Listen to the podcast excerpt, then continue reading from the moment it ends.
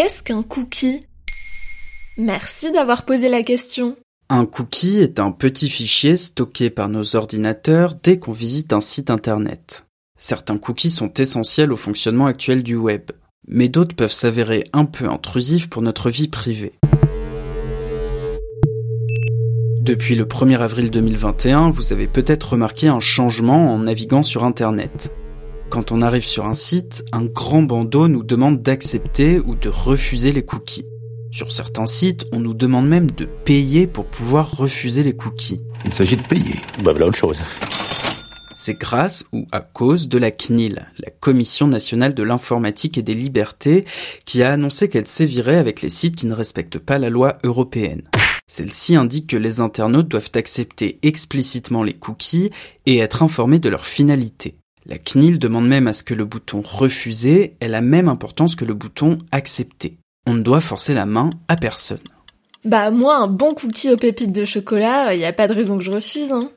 Alors on ne parle pas exactement des mêmes cookies. Un cookie sur Internet est un genre de traceur. Le concept a été inventé en 1994 par des ingénieurs qui voulaient trouver une solution au problème suivant.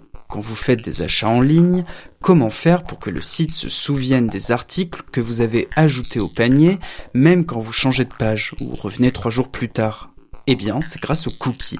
Ah oui, c'est plutôt pratique en fait. Oui, pratique aussi pour qu'un site retienne la langue que vous parlez, ou pour éviter d'avoir à se reconnecter à son compte à chaque fois qu'on ferme la page.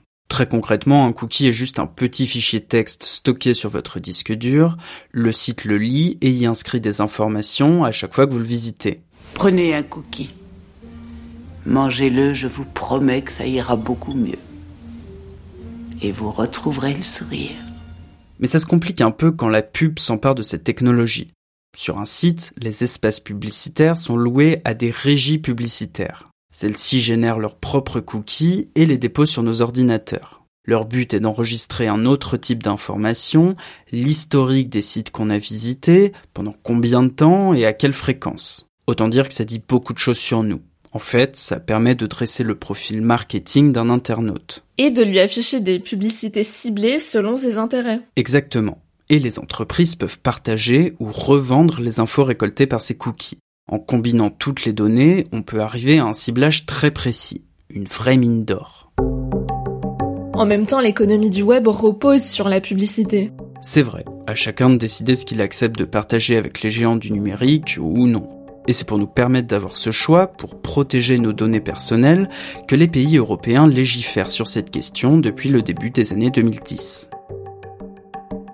Voilà ce qu'est un cookie.